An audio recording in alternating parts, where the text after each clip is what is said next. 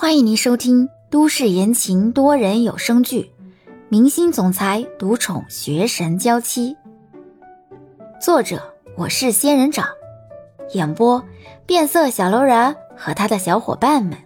欢迎订阅第二集。猫，给我。乖乖的要把猫递给欧星辰，猫却在李潇的胸口蹭啊蹭。显然也很喜欢李潇。李潇看着欧星辰，再看看球球，还是把球球递给了欧星辰。看欧星辰又要蹲回刚才的位置。就算我知道你是谁，也不是因为是你的猫才养的。欧星辰不说话，继续往回走。在娱乐圈混的久了，就知道怎么避开谣言。怎么避免谣言的产生？如果刚才的女人因为收养这只猫，再花点心思让自己去看这只猫，那她想要爆料什么就太容易了。自己是不能冒这个险的。不是欧星辰有多自恋，而是他实在厌倦了被记者问来问去，而且每次问的都是脑洞大开、八竿子打不着的八卦。欧星辰觉得烦死了。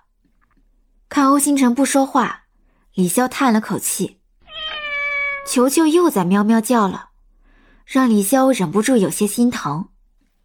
在你领养那只猫之前，我就认识它了。欧星辰惊讶的回头，看看四周，终究觉得这里不是说话的地方，招招手，带着李潇往僻静的地方走，坐在某公园的长椅上。你说早就认识他了，是什么意思？两年前我就见过他了，在 S 大后门的路口。其实我是 S 大的学生，两年前我还住在学校寝室。学校寝室是不让养这些猫猫狗狗的，所以我只能每天带东西过去给他吃，因为那个时候他还好小，不会捕老鼠。也不能去找食物。欧星辰一愣，怪不得自己发现这只猫的时候，它窝在纸盒里面，有那么多的面包屑，还有吃剩下的那种碎骨头。原来是他一直在喂这只猫。我是曾经把它带回宿舍养的，可是我上课的时候，宿舍门都是锁住的，它又不能自己去上厕所。所以经常弄得宿舍地上脏兮兮的，尤其是，他还不喜欢别人随便抱他，动不动就伸出爪子抓伤我的舍友。我舍友觉得他不可爱，又怕被抓伤之后去打狂犬疫苗，就反对我养他。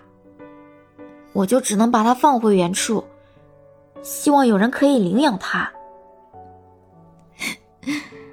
那时他都很胖了。很可爱，我一喊他球球，他就很高兴。没想到，现在球球依然是他的名字。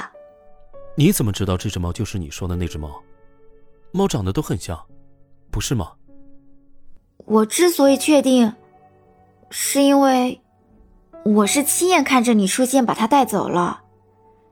而且球球一身白毛，但是只有左眉这里有一小块偏金色的毛发。你看到我是什么时候带走他的？一个雨夜，而且还是情人节的前一天。你抱他走的时候，我就站在学校后门，看着你抱他离开的。我说的对吧？欧星辰点点头。遇到球球的事情，他也记得很清楚。李潇说的应该都是真的。现在我能养他了吗？你现在能养它了。两年前的雨夜，那天欧星辰的心情很差，遇到这只猫的时候，看着它有神的眼睛盯着自己，就不由得心情好转，把它抱回了家。嗯，我已经毕业了，现在自己住，能养它，再也不用让它睡在路边了。怀里的球球喵喵叫着，欧星辰慢慢的摘下墨镜。也把盖住头发的帽子拿下。这是一张很英俊的脸，成熟稳重，与时下和他同龄的男演员不一样。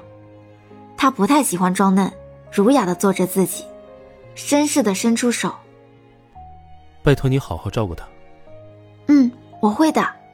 李潇点点头，伸出手和他友好礼貌的握了一下。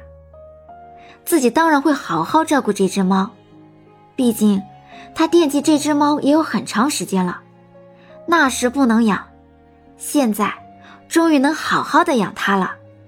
欧星辰的眼眸很深邃，脸上依旧挂着和两年前一样的笑容。娱乐圈对他的评价是没有绯闻的偶像，因为他对谁都没有太亲近，和所有人都保持着距离。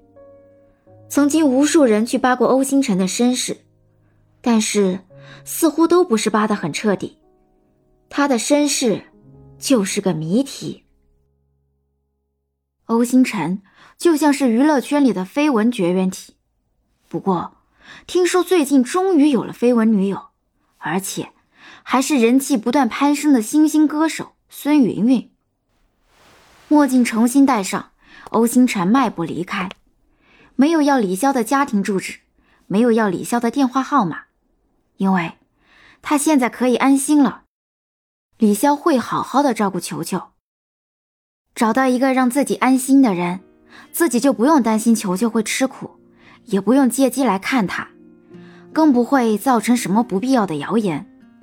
这样正好，这个女人算得上是最佳人选。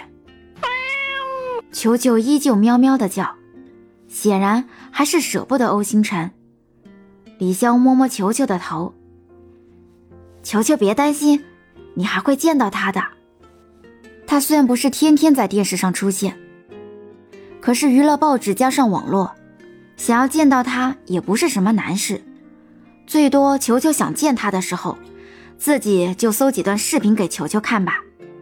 离自己的梦想还有一段距离。李潇看着欧星辰的背影，心情有点雀跃。自己一定会努力下去，作为他照顾球球两年的感谢。作为他的粉丝，自己一定会怀揣着梦想，一定会帮他在娱乐圈站得越来越稳。本集已播讲完毕，感谢您的收听。